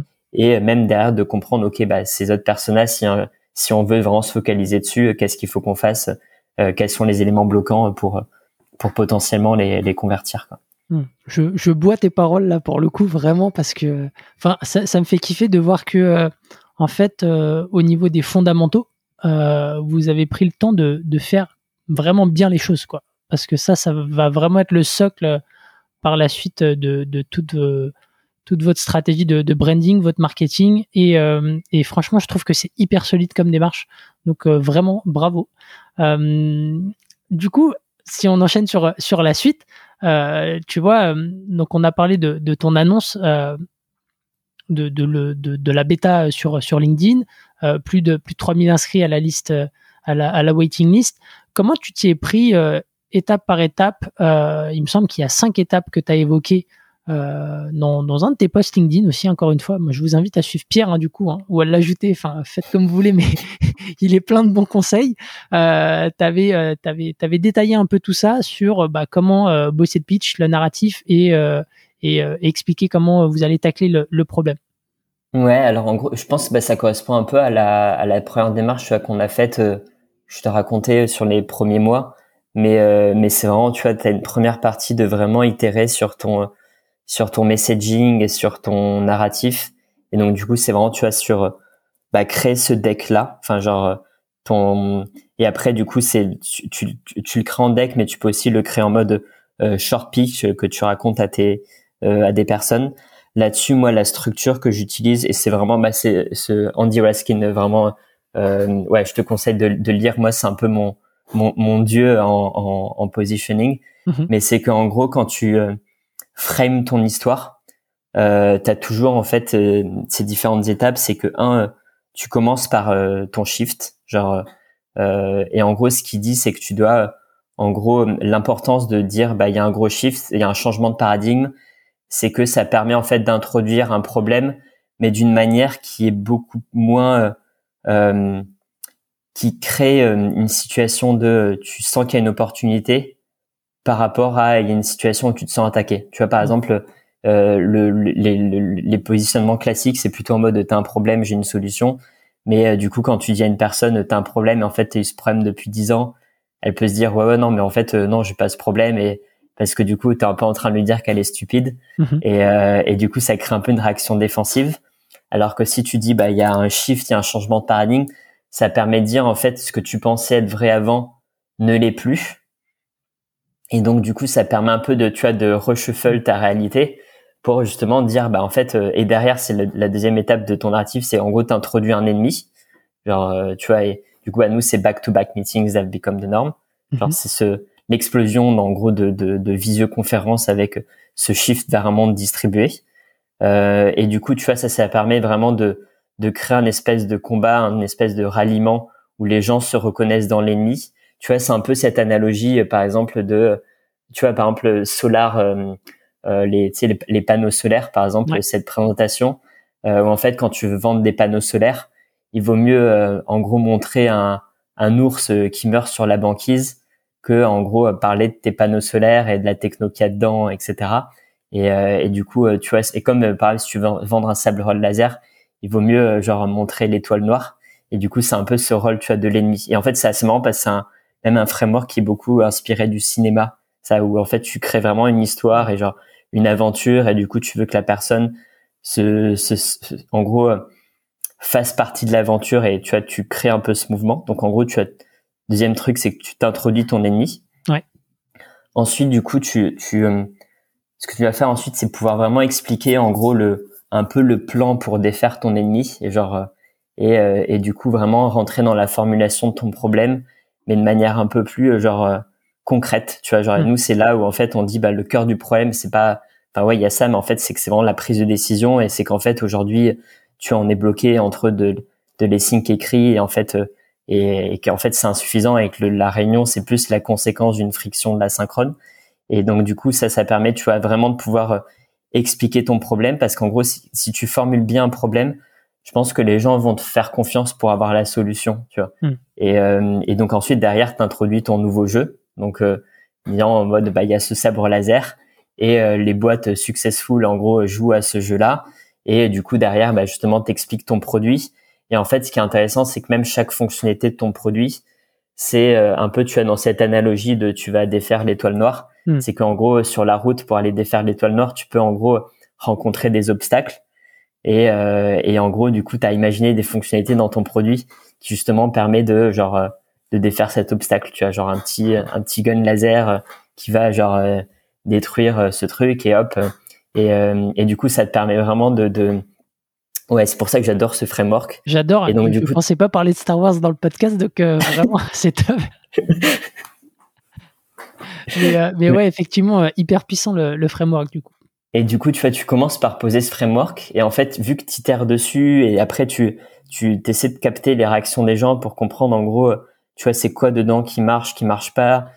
Parce que tu vois, un pitch, c'est un peu un truc où tu as plein de hooks dedans. Enfin, genre mhm. de, pas d'aspérité où du coup les gens euh, vont en fait retenir peut-être des phrases. Et en fonction des gens, peut-être tu as des personnes qui vont retenir plus A ou B, etc. Mais du coup, tu dois vachement en fait itérer dessus. Euh, une fois que tu l'as bien, c'est un peu la deuxième étape, mais c'est qu'en gros, tu le transformes euh, concrètement sur une landing page, sur un site web. Mhm. Et tu vois, nous, c'est un peu ce qu'on a fait euh, sur notre première site web où du coup, tu, on reprend un peu ce framework. Tu vois, il y a ta ce euh, parce qu'en fait, t'as le, le, le ton, ton histoire, enfin le, tu dois la résumer en fait avec un message un peu ton from tout, c'est-à-dire mhm. euh, le, le la situation avant et en fait ta terre promise. Tu vois, nous, c'était mhm. un peu le less meeting, more doing. Après, du coup, tu frames ton justement ton before after, ton old way, new way, et ensuite, du coup, t'expliques aux gens euh, comment ils peuvent jouer à ce jeu-là avec concrètement des use cases en mode bah tu peux faire tes design reviews dessus, euh, tes product specs, etc. Et du coup, tu vois, c'est ce ouais ce narratif, on l'a remis sur une landing page et en fait, on l'a vraiment réutilisé partout. Et en fait, euh, même le post qu'on a fait utilisait exactement ce même genre framework. Enfin, tu vois, genre c'était la même structure, la même structure narrative. Mm-hmm. Après, il y a le fait qu'il ait marché. Je pense qu'il y a aussi des éléments un peu tactiques, genre, c'est-à-dire, tu as toujours ce fait de rajouter plein de gens en amont euh, de ton audience sur euh, LinkedIn pour euh, en gros accroître ta base. le fait que bah, quand tu postes, tu vas aussi demander à tous les gens de liker, genre pour genre tu vois lever les barrières à la viralité au début, etc. Mais mhm. en fait, je pense qu'une fois que tu as un pitch qui est simple, bah il y a aussi beaucoup de bouche à oreille qui se crée. Enfin, tu vois, par exemple, nous, le pitch, tu peux le résumer sur t'as trop de meetings, bah en fait, tu utilises Clap. Enfin, tu vois, mhm. genre et, euh, et du coup, pendant six mois, on a fait beaucoup de marketing sur pas sur le produit, mais même sur l'absence du produit. C'est ça, sur le euh, problème plutôt que sur le, le, produit. Ouais, ouais, exactement. Et tu vois, par exemple, on a fait ces premières comme là. Aussi, on, ce qu'on a fait, c'est on a fait un meeting calculator qu'on qu'on avait lancé sur Product Hunt. Ouais. Et euh, c'était idem, c'était la même histoire dans le sens où faire prendre conscience aux gens qu'ils ont trop de réunions. Et bah du coup, en fait, une fois qu'ils en prennent conscience et après tu les et tu les rediriges sur la sur ta waitlist et sur ta bêta. Et euh, tu vois par exemple c'est assez marrant parce que le head of product de Revolut, hmm. on l'avait vraiment euh, genre euh, pas convaincu là-dessus. Genre il avait utilisé le meeting calculator et je crois qu'il avait 1500 heures de meeting par an. Et, et du coup à la fin c'était ouais du coup à la fin c'était bah j'ai besoin de clap quoi. Et du coup tu vois pendant six mois on a vraiment fait beaucoup de marketing là-dessus. et c'est ça qui a vraiment Ouais, qui a créé de l'attente et le fait que, bah, je pense que c'est un problème qui résonne pour le coup beaucoup, enfin que les que les gens avaient vraiment et euh, et, euh, et, qui au-delà de la communication social media qu'a fait, il y a aussi beaucoup de, de bouche à oreille, de viralité, parce que c'est un truc qui résonne et qui est en fait à la fin simple à répéter. Je pense que tu vois, as, même quand tu crées ton pitch, genre euh, t'as ta version qui est un peu longue, mais il faut aussi qu'en une phrase tu puisses genre euh, euh le dire Mm. et surtout en fait de créer un peu cette euh, je sais pas cette connexion mentale en fait tu vas être limite connu pour le problème que tu résous tu vois. Genre et t'as vraiment ce frame de dans le play de, de création de catégories de bah de de marketing de ton problème quoi. Mm. euh, alors peut-être juste euh, je, je, vais rebondir sur, euh, sur le meeting calculator et une autre initiative que j'ai vue avant de peut-être de, de, rapidement faire un focus sur euh, la création d'une catégorie pour que ça soit clair vraiment pour, pour tout le monde. Euh, donc le meeting calculator, ça effectivement c'est quelque chose qui, qui permet aussi d'évangéliser, de, de, faire prendre conscience à ta cible qu'elle a un problème euh, dont elle n'avait pas conscience. Et j'ai vu qu'il y avait aussi une deuxième initiative, c'était le lancement d'une newsletter euh, sur, sur le topic. Euh, c'est Qu'est-ce que ça vous a apporté? Pourquoi est-ce que vous avez décidé de faire un format newsletter et pas un format euh, YouTube comme beaucoup de boîtes aujourd'hui? Enfin, c'est, tu, peux nous expliquer un peu la démarche? Pourquoi pas de format YouTube? Je sais pas. Je pense que je suis pas très fort en vidéo, c'est pour ça. Euh, et euh, non, en, gros, l'idée de Remote Works, c'était en gros, bah, à la fin, au-delà de, de, de async meeting, c'est en fait nous, notre vision, c'est de pouvoir vraiment créer un nouveau système de prise pour, euh, en gros, euh, en anglais, Power the Distributed World. Et tu vois, même en tant que boîte, on est une boîte qui est full remote. et du coup, c'est un élément qui est hyper important. et c'est même, en fait, c'est quand tu crées dans ce play-là, c'est que quand tu crées une boîte, tu vas créer ton produit, tu vas créer, tu veux créer le marché, c'est-à-dire la catégorie qui va avec, et tu veux créer du coup l'organisation, la culture qui va avec. Hmm. Et, euh, et, donc du coup, c'est un élément aussi, c'est aussi un élément assez important de notre marketing, de pouvoir vraiment en gros avoir ce, ce positionnement de bah, on est une boîte full remote, euh, on est euh, pour euh, le monde distribué. Et, euh, et, donc du coup, c'est un peu l'objet de cette série. Après, je, je t'avoue que je sais pas exactement quel était l'impact sur. Je pense que ça a eu un impact côté un peu plus recrutement, euh, parce que du coup, ça nous ça nous a beaucoup aidé sur ce, ce positionnement full remote euh, pour recruter euh, des gens euh, euh, hyper forts partout dans le monde et, et d'avoir en plus le produit qui permet de faire ça, ça nous aide énormément. Après, je sais pas si ça a généré beaucoup de d'inscriptions à la bêta en tant que telle. Enfin, je, hmm. je pense que c'était plus un truc marque employeur ouais. euh, que que purement genre inscription sur la inscription sur la bêta. Ok, intéressant, intéressant. Donc, euh, euh, donc on a eu euh, quoi, 4-5 conseils hyper actionnables pour pour travailler le pitch et, et le faire résonner. ces deux initiatives. si on parle un petit peu effectivement de la création d'une catégorie, on l'a un peu abordé en toile, en toile de fond, mais c'est quoi concrètement une catégorie aujourd'hui? Pourquoi c'est important de créer sa catégorie? Alors en gros, une catégorie, tu pourrais dire c'est comme un marché, mais c'est qu'en fait les je pense que c'est un peu la manière dont tu vois les, les gens pensent et achètent, c'est qu'en fait on a tendance à simplifier les choses et vouloir du coup mettre des choses dans des cases et euh, et, euh, et du coup euh, que ça soit tu vois dans le dans les logiciels ou même dans les même dans le dans la vie de tous les jours dans la dans la grande consommation en fait on aime bien catégoriser les produits dans un peu des marchés enfin genre mmh. et en fait le point c'est que très souvent dans ces marchés là existants donc tu vois je, je sais pas par exemple ça peut être tu vois, ça peut être le sportswear par exemple. Tu vois, je, euh, bah, quand tu penses à sportswear, j'imagine que dans, dans ta tête, tu vois Nike. Enfin, genre. Et, euh, et du coup, euh, tu as toujours cette, ce fait que par marché, il y a toujours un leader qui émerge et tu as une, une connexion mentale qui se crée. Et du coup, le, le, le play de catégorie design, c'est se dire, bah, en fait, je, en fait, si tu lances un produit, tu peux avoir plusieurs manières. Soit tu viens créer un, enfin, une niche de cette sous-catégorie. Par exemple, tu adresses juste un segment tu vois par exemple le sportswear yoga. Mhm. euh, et du coup euh, genre euh, bah t'as plein de marques qui Lululemon tu vois par exemple c'est ce qu'ils ont fait. Et du coup après c'est redevenu même une nouvelle catégorie. Et euh, mais et mais en gros le point c'est de dire tu tu veux pas te positionner sur un truc qui est déjà préempté par quelqu'un mhm. parce que sinon tu seras toujours moins bien que l'autre. Enfin genre à la fin limite la pub que tu fais tu fais autant de la pub pour genre le leader que pour toi Hmm. parce qu'en fait les gens ont quand même tendance à acheter euh, genre euh, le, la marque ou euh, le, la boîte qui est leader. Et donc du coup l'intérêt de créer une nouvelle catégorie c'est de pouvoir vraiment pas chercher à être mieux mais vraiment à chercher à être différent. Hmm. euh, et en fait créer un nouveau marché évangéliser un nouveau marché pour qu'en fait à la fin les gens se disent bah euh, j'ai besoin d'une solution de async meeting. En fait bah du coup j'ai c'est Clap. Enfin j'ai besoin de résoudre le problème des meetings je vais acheter Clap un peu comme ce qu'a fait même Slack sur, euh, euh, tu vois, par rapport aux mails, etc. Et, euh, et, de, tu vois, vraiment, genre, ouais, créer cette, ouais, créer cette, cette, cette projection mentale, quoi. Hmm.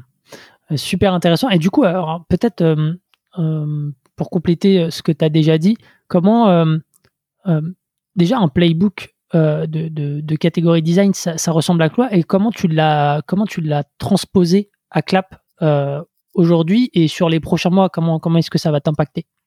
Ouais, alors en gros, il y a plusieurs éléments dedans. Je pense que le premier, c'est ton, ce qu'on appelle ton, ton point of view, enfin ton, en gros, ton narratif et ton point de vue. Et du coup, c'est un peu le, le, ce dont on a parlé. Et je mhm. pense que le, un des éléments vraiment clés là-dedans, c'est pouvoir vraiment bien euh, marketer ton problème. Enfin, en gros, souvent, ce qui se passe, c'est à la naissance d'une nouvelle catégorie, tu as quand même plein d'acteurs qui se lancent dessus. Et euh, donc, t'es jamais complètement tout seul.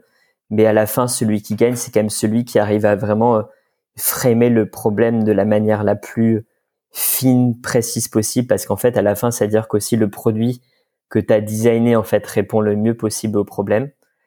Tu as un deuxième élément qui est assez important, c'est en gros ce qu'on appelle en fait ton catégorie blueprint. Et du coup, c'est concrètement ton point de vue dans ton narratif, c'est comment tu le matérialises dans ton produit et dans même la vision de ton produit. Tu vois, par exemple, euh, euh nous, euh, quand on parle de async meeting blueprint, euh, ce qu'on dit, bah, c'est du coup le, le, le, but, c'est de, c'est ce nouveau framework de prise de décision asynchrone. Et du coup, on dit, bah, la prise de décision, c'est toujours quatre étapes. Et du coup, c'est un peu nos quatre piliers produits. Hmm. C'est que tu as une première étape, en fait, tu viens créer du contexte. Parce qu'en gros, le point que tu résous, c'est qu'en gros, bah, quand tu es juste à l'écrit, tu viens manquer un peu de contexte pour euh, comprendre quelque chose. Donc, tu vois, nous, on ajoute cette couche de, via la vidéo, cette couche de contexte un peu au niveau, au-dessus de tous tes documents un peu plus tactiques. Mhm. Ensuite, la deuxième, et, donc, du coup, tu vois, c'est vraiment une, des fonctionnalités du, du, du, du, un des piliers du produit qui est plus la partie vidéo recording, extension, etc. Mais en fait, dont l'objectif, c'est créer du contexte. La deuxième partie, c'est tu as vraiment collecté du feedback et c'est pour ça que tu as même notre primitive feature d'un point de vue produit, c'est ce qu'on appelle in-context feedback. Et c'est vraiment la problématique de comment euh, je permets de vraiment euh, récolter du feedback de la manière la plus fluide possible. Et tu vois, mhm. c'est vraiment ce système d'annotation. Et en fait, tu vois, cette partie-là, on l'enrichit avec euh, de plus en plus de, de, manières de donner du feedback. Tu vois, par exemple, on a rajouté des sondages, as, euh, on va mettre du vidéo reply, du mhm. voice reply. Enfin, et c'est vraiment, tu vois, toute cette problématique de comment je rends ça le plus fluide possible. Mhm. Ensuite, la troisième partie, c'est le troisième pilier, c'est en gros ce qu'on appelle decision log. C'est qu'en fait, le feedback, à un moment, tu veux le transformer en décision. C'est ça qui compte. Et en fait, on se rend compte que dans des réunions, tu as plein d'éléments, un peu des, tu as des, des, des fonctions forçantes d'une réunion qui, bah, justement, permettent la prise de décision. Tu as par exemple les sondages, enfin, le mhm. fait de voter sur des trucs, le fait de pouvoir euh, contrôler qui a vu, qui a pas vu. Tu vois, par exemple, pas être beaucoup plus simple si je dois valider un truc de dire, bah, Eric, euh, tu vas pas quitter la pièce euh, tant que tu m'as pas répondu sur ce truc-là. Hmm. Et du coup, c'est comment tu reproduis ces trucs-là dans un outil asynchrone. Donc, tu vois, c'est un troisième pilier du produit et, et, euh, et du coup d'innovation côté produit. Hmm. Et après, la, la, quatrième partie, c'est en tout le, volet plus transparence, créer, créer de la transparence et ce, en gros, system of record for decisions. Tu vois, ce, ce manière de centraliser euh, et de pousser même les décisions là où tu bosses. Tu vois, genre et euh, donc c'est toute la partie intégration, toute la partie workspace euh, dans Clap où en fait tu viens, on vient vraiment euh, centraliser les vidéos par euh, euh, ce qu'on appelle nous des topics. Tu vois par exemple mhm. ça peut être design review, ça peut être product spec, ça peut être roadmap, go to market alignment, etc. Et pouvoir vraiment tu, et, et en fait ce blueprint c'est hyper important parce que c'est aussi une manière de matérialiser ton narratif dans ton produit, dans, un truc tangible et de même expliquer ta roadmap d'une manière qui est assez claire hmm. de ce que tu vas lancer, du coup pourquoi tu vas le lancer, etc. Euh, et après, je dirais que le troisième volet de ton, euh, il y, y, en a plusieurs, mais euh, euh du coup après, après, je pense qu'il y a aussi un élément euh, très go-to-market et en gros de c'est quoi les use cases que tu adresses au début par ta catégorie? Mhm. Et tu vois, même nous, si on, notre but, c'est, que c'est un outil qui est horizontal et tu as des boîtes il y a toute l'organisation qui vont utiliser Clap, mais euh, on se rend compte que bah y a les, les use cases d'activation sont plutôt côté produit et on permet vraiment de résoudre des problèmes très concrets euh, grâce et Sync Meeting et donc du coup tu as vraiment un volet de même de création de contenu, d'éducation euh, pour euh, pour expliquer aux gens en fait comment genre euh, ouais jouer à ce nouveau jeu Mm. Tu vois un peu un peu ce qu'a fait moi j'aimais beaucoup ce qu'avait fait Drift et euh, tu vois, Drift, ils, ils, étaient sur du conversational marketing, mais à la fin, euh, ils t'expliquaient euh, comment, en fait, améliorer ton taux de conversion de lead à opportunité grâce à conversational marketing. Et du mm. coup, tu as besoin de, à la fin, même si tu t'as, tu peux avoir un narratif un peu haut niveau, à la fin, tu as quand même d'éléments un peu tangibles de comment tu résous des problèmes quotidiens. Et tu vois, nous, par exemple, bah, c'est comment je te fais gagner genre deux heures de temps sur tes design reviews Mm. Euh, comment euh, tu peux décider, euh, genre, je sais pas, trois fois plus rapidement avec Clap. Et, et, donc du coup, tu as quand même besoin de, de ouais, d'exemples très concrets, de use cases très concrets. Et donc du coup, ça c'est plus ta partie un peu, je go to market. Mm. Et donc ça, tu vois, c'est vraiment mode, je plus sur le, le, day to day. Et après, il y a un autre volet de, de ta partie category creation qui est plus en gros de de, de renforcer ton narratif et et, et d'être connu pour pour ce narratif là et c'est ce qu'on appelle tu des... de, communiquer ouais, ouais. Ouais et du coup c'est ce qu'on appelle tu as des lightning strikes. Et et du coup l'idée c'est de pouvoir un peu profiter de d'annonces de gros lancements. Par exemple le produit ça peut être annonce de levée de fonds ça peut être tu fais une giga conférence etc mais de présenter ça comme en fait c'est que tu reformules ton narratif Hmm. avec un angle un petit peu différent. Mais euh, concrètement, tu, tu continues de répéter un petit peu toujours la même histoire, euh, ce qui fait qu'en gros, tu, tu, ouais, tu préemptes un petit peu ce, ce t'es connu en fait pour ça, quoi. Du coup, c'est le 17 euh, mai pour vous? Ouais, concrètement, ouais, c'est ça. ouais. Non, et tu vois, par exemple, c'est ce qu'on a fait sur même notre annonce de levée de fonds l'année dernière. Et tu vois, on a fait beaucoup de vidéos qui étaient très axées sur le problème. Même le, même le, le, l'article TechCrunch qu'on avait avait était vraiment formulé sur sur euh, ouais sur pas pas clap mais vraiment sur euh, cette nouvelle manière de travailler. Mmh. et euh, et ouais et, du coup t'en fais pas forcément 10 000 tu vas peut-être en faire aller deux par an. Mais mais c'est des moments où en fait tu veux générer un pic d'attention que tout le monde te parle de toi et crée beaucoup de bouche à oreille. Et et ensuite t'entretiens le truc. En fait il vaut mieux faire ça que essayer de communiquer un peu tout enfin tu dois communiquer un peu tous les jours, mais mm. Euh, mais euh, mais en fait il y a tellement de bruit de partout que euh, c'est hyper important de tu vois de générer des des ouais des, pics, de des pics d'attention mm. et tu vois c'est un peu comme je sais pas Avengers quand ils lancent un film en fait Avengers ils vont juste communiquer quand ils lancent des Avengers mais sinon ils vont pas faire des pubs payantes genre mm. Avengers toute l'année mais du coup en fait ils créent des super fans d'Avengers qui eux du coup vont parler vraiment toute l'année, tu vois. Et genre, mm. Et t'as ce truc de ces moments qui qui qui déclenchent du bouche à oreille et qui euh, ouais racontent une histoire mm. et, euh, et qui donnent en fait aussi envie aux gens d'en parler quoi. Mm. Hyper clair, hyper clair. C'est un sujet euh, sans fin, vraiment pour le coup et, et, et, pour vraiment avoir commencé la lecture du bouquin, je sais qu'on a on n'a pas parlé de plein de choses, mais on on pourra pas en parler aujourd'hui. Mais ça serait quoi tes conseils là maintenant que toi, tu, appliques ça euh, depuis le, lancement, ça serait quoi tes conseils pour une personne qui voudrait avoir cette démarche-là de créer euh, sa propre catégorie? Euh, Parce que une des stats qui est, à noter dans le bouquin, c'est que si tu le fais pas, si t'es pas leader de ta catégorie sur les 6 à 7 premières années, c'est foutu, quoi, statistiquement. Donc, du coup, pour la personne qui, a envie de mettre, là, maintenant, ça serait quoi tes conseils, ton retour d'expérience là-dessus? Ouais, alors moi je serais quand même moins définitif là-dessus. Genre, euh, je pense que ça dépend vraiment des boîtes et il y a des marchés qui, enfin, tu vois, il y a des, il y a des, euh, ouais, UiPath par exemple, c'est des produits qui sont très compliqués à construire et donc du coup, bah, ça met aussi beaucoup plus de temps. Donc moi je suis quand même moins définitif sur le temps que ça prend. Mais je pense que déjà c'est le fait d'y croire. Enfin, genre, euh, en fait, je pense que si tu crois qu'à moitié, euh, je pense ne le fais pas. Genre, et fais plutôt des trucs de peut-être plus de niches, euh, enfin de, de sous-segmentation, euh, un peu plus tactique, etc. Mais enfin, en gros, je pense ouais, déjà y croire. parce que le euh, CEO, il doit, il doit infuser tout ça derrière. Ouais, je pense c'est parce que tu dois avoir toute une boîte qui y croit. Enfin, genre et et du coup, si tu crois pas, je pense que ne le fais pas. après, je pense qu'il y a aussi c'est ouais, c'est vraiment de l'itération. Enfin, genre il y a quand même ce truc de de s'apprendre. Il y a des frameworks, mais euh, mais par exemple, je trouve formuler le problème de la bonne manière, ça prend beaucoup beaucoup de temps. Euh, tu vois, par exemple, c'est un truc qui était hyper intéressant. Même quand j'étais chez L'Oral, on écrivait beaucoup de concepts produits, et du coup, tu avais des manières de formuler des inside produits, et c'était euh, toujours, tu avais cette phrase. Euh, et en fait, l'idée, c'est de pouvoir créer une tension. Genre, mm. c'est un, un, framework qui t'aide à genre à détecter une tension et c'est que tu dis euh, genre euh, je veux faire ça euh, parce que blablabla euh, but I can't because of that. Et genre et du coup c'est ce cette tension qui dit bah t'as, du coup ça crée le besoin pour un nouveau truc. Mais du coup ce que tu as tendance à faire au début c'est que du coup tu dans ce framework tu mets plein de mots mais qui sont un peu bateaux. Et, et en fait ça met quand même vraiment beaucoup beaucoup de temps d'être très fin dans la formulation du problème. Hmm. il faut vraiment je pense passer beaucoup beaucoup de temps dessus tu vois, très souvent, moi, je trouve qu'il y a des, des boîtes qui veulent faire le play de création de catégories, mais où leur euh, problème n'est pas forcément nouveau ou bien formulé.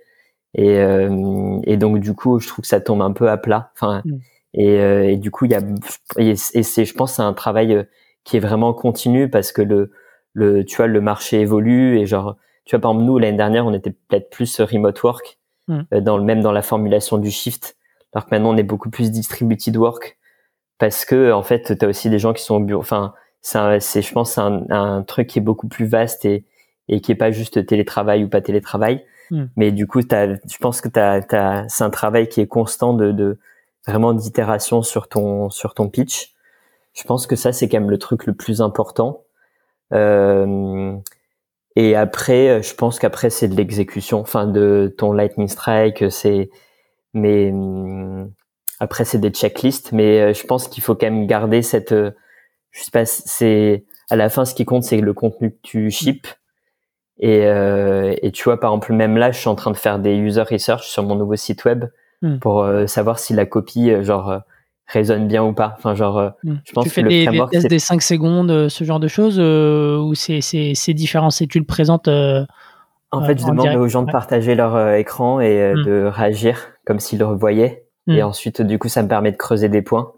Et euh, un peu comme ce que tu fais quand, ouais, tu sais, j'essaie un peu de reproduire ces trucs de test derrière des vitres sans teint, hmm. où tu vois un peu les gens réagir, mais derrière, tu es capable de de comprendre le pourquoi.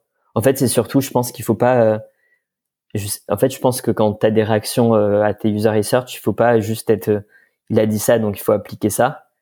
Mais c'est plus de la psychologie où il faut genre comprendre le fondement du problème de pourquoi les, gens réagissent comme ça. Hmm. et du coup qu'est-ce que je dois changer pour euh, changer la perception? Et du coup c'est beaucoup de ouais c'est beaucoup de fine tuning tu vois par exemple moi il y a des trucs qui m'avaient beaucoup marqué de, de tests de concept euh, où en fait tu vois tu vas faire une après-midi où genre tu vas tester avec trois groupes différents et euh, avec tu prends plusieurs concepts euh, et, euh, et tu vois par exemple il y en a un qui est pas du tout bien testé. Enfin genre les réactions étaient hyper défensives, etc. Et mhm. après, entre les deux trucs, j'avais juste changé une phrase, la première phrase d'accroche. Et, euh, et, en fait, ça a complètement changé la perception. Hum, parce qu'en fait, ça mettait les gens dans une situation où ils étaient prêts à accepter euh, tout le message qui était derrière. Hmm. Et donc, du coup, il y a vraiment beaucoup, beaucoup, beaucoup de fine tuning à faire. T'as ton, en gros, t'as ta stratégie et ta catégorie, t'as ton positioning, et en fait, à la fin, t'as quand même beaucoup ton, ton messaging et ta copie. Et en fait, il faut vraiment beaucoup itérer sur ces, euh, je pense, sur ces trois niveaux, euh, sur ces trois niveaux-là. Mais le dernier, à la fin, euh, qui est assez tactique, en fait, est quand même très, très, très important. Quoi. Hmm. Et ça prend du temps. ça se fait pas du jour au lendemain. Ouais, ouais, ouais. Et c'est pour ça qu'il faut y croire. Hmm. Et après, je pense qu'il y a aussi ce truc bah, de t'évangélises un truc qui est nouveau. Et du coup, il faut pas avoir peur d'être différent. Enfin, genre, et, et que du coup, il faut éduquer les gens. Genre, parce que si tu dis un truc qui est banal, genre euh, à la fin euh, personne va te remarquer. Hmm. Et, euh, et tu vois, on est quand même en vrai quand tu crées une boîte, bah genre je sais pas, t'as, t'as pas d'argent en comparaison, personne te connaît, donc t'es, t'es, t'as quand même tout intérêt à être, à être différent, quoi. Hmm. complètement, je, je, rejoins. Pour moi, la différence, c'est vraiment quelque chose de, c'est un avantage compétitif et, euh, et, on devrait un peu plus la, la pratiquer, euh, surtout quand on voit les, les sites des, des SaaS et euh, la manière de, de communiquer, c'est assez lisse tout ça et, et, enfin beaucoup de beaucoup de beaucoup de boîtes se, se ressemblent. Donc euh, ouais, complètement d'accord avec toi. Euh, peut-être pour pour avancer sur sur la suite aujourd'hui donc sur sur le business model. Aujourd'hui, euh, vous êtes euh, vous êtes encore en, freemium, c'est ça? Ouais, alors on est en train de lancer le plan payant justement. Euh, on essaie de le faire d'une manière où où on met pas non plus trop de friction dans le produit. Mhm. En fait, on a on a deux approches là-dessus. On a une approche qui est un peu plus top down où en fait on a ce qu'on remarque c'est qu'on a fait un pitch qui marche aussi très bien quand on parle à des execs parce qu'en fait la valeur perçue elle est là, enfin dans le sens où tu viens remplacer euh, des réunions, euh, trop de réunions, par une manière beaucoup plus rapide et meilleure de prendre des décisions. Et donc du coup, ça résonne et euh, et donc du coup, on essaie de de hum, d'avoir. Tu vois, on a recruté Stéphane côté go-to-market justement qui est en train de tester cette approche-là où tu vois du coup on, on fait des POC euh, avec des boîtes et genre c'est un play qui est un peu plus du coup top-down, sales-driven.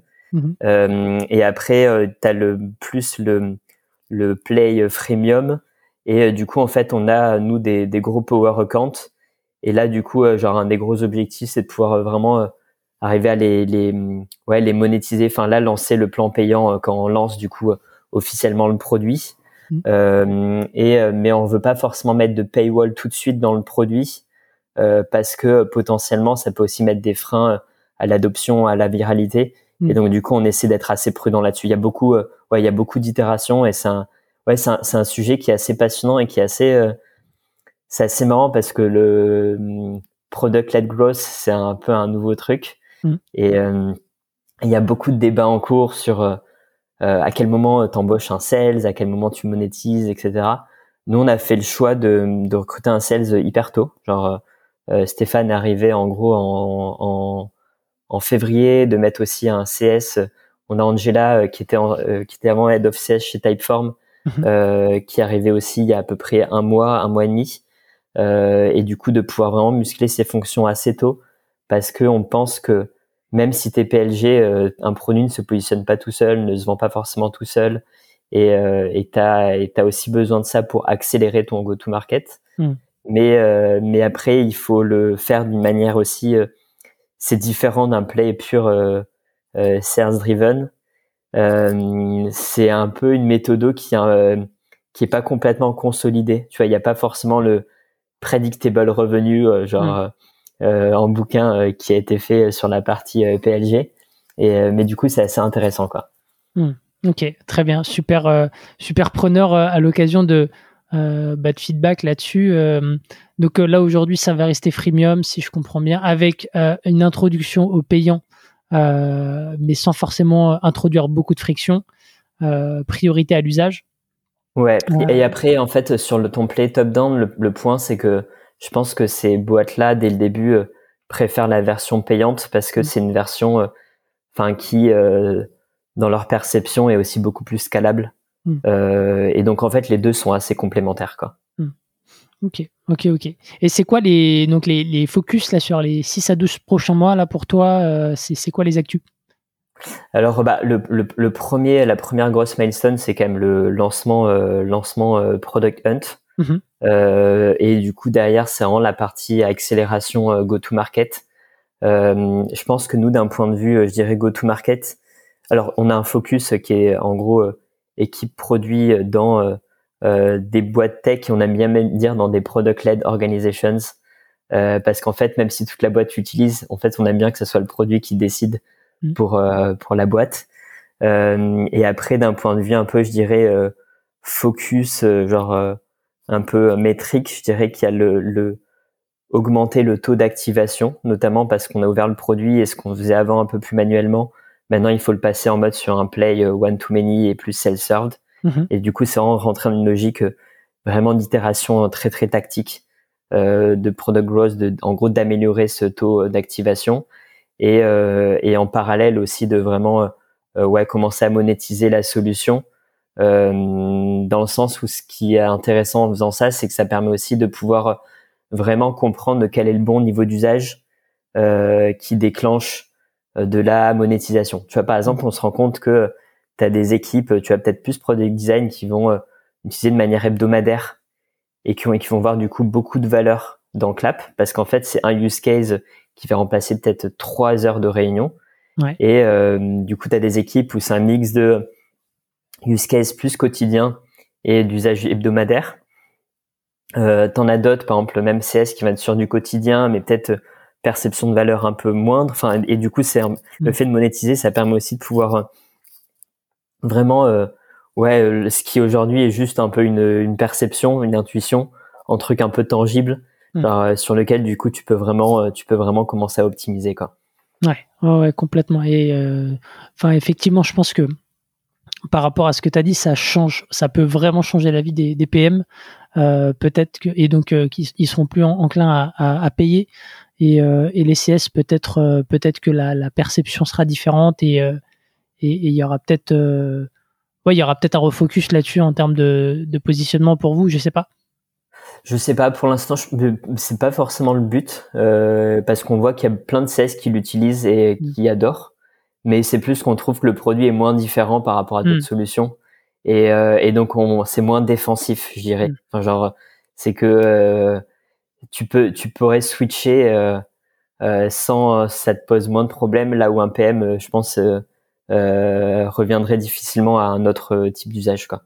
Ouais. effectivement. Et non mais est-ce que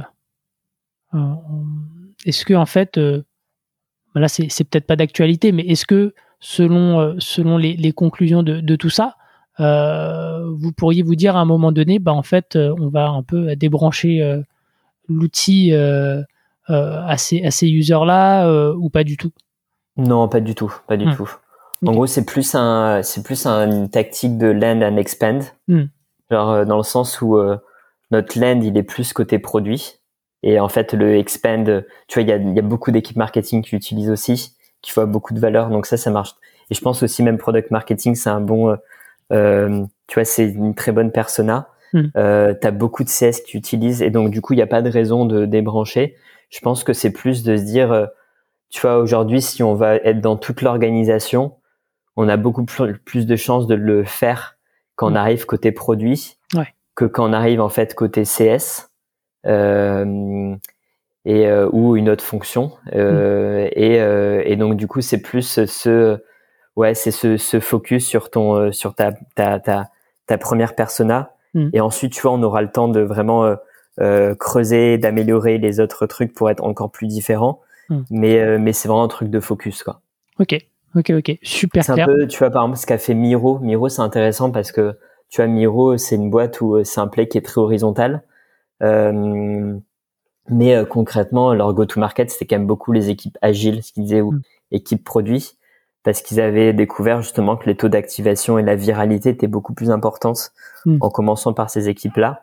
Et du coup, il y a pas mal d'analogies. Et tu vois, idem, par exemple, Miro, c'est intéressant parce que je crois que le, ils arrivent à monétiser euh, même pour des gens qui ont un usage mensuel, parce qu'ils vont peut-être l'utiliser une fois par euh, mois, mm. et sur un gros workshop. Et du coup, il y a beaucoup de valeur et du coup tu vas devoir payer pour euh, pour ça. Et après les équipes euh, agiles produits vont l'utiliser de manière beaucoup plus hebdo. Euh, donc du coup ils vont mesurer plus du weekly active user. Mm. Et, et, tu vois, je trouve qu'il y a beaucoup de, il y a beaucoup de similarités, tu vois, dans ce, dans ce même dans cette approche de land and expand mm. et de, ouais, de comprendre c'est quoi les bons use cases au début, quoi. Super intéressant, super intéressant. On, c'est, enfin, franchement, pour le coup, c'est, c'est vraiment passionnant et on, on peut pas tout aborder malheureusement euh, sur sur un épisode.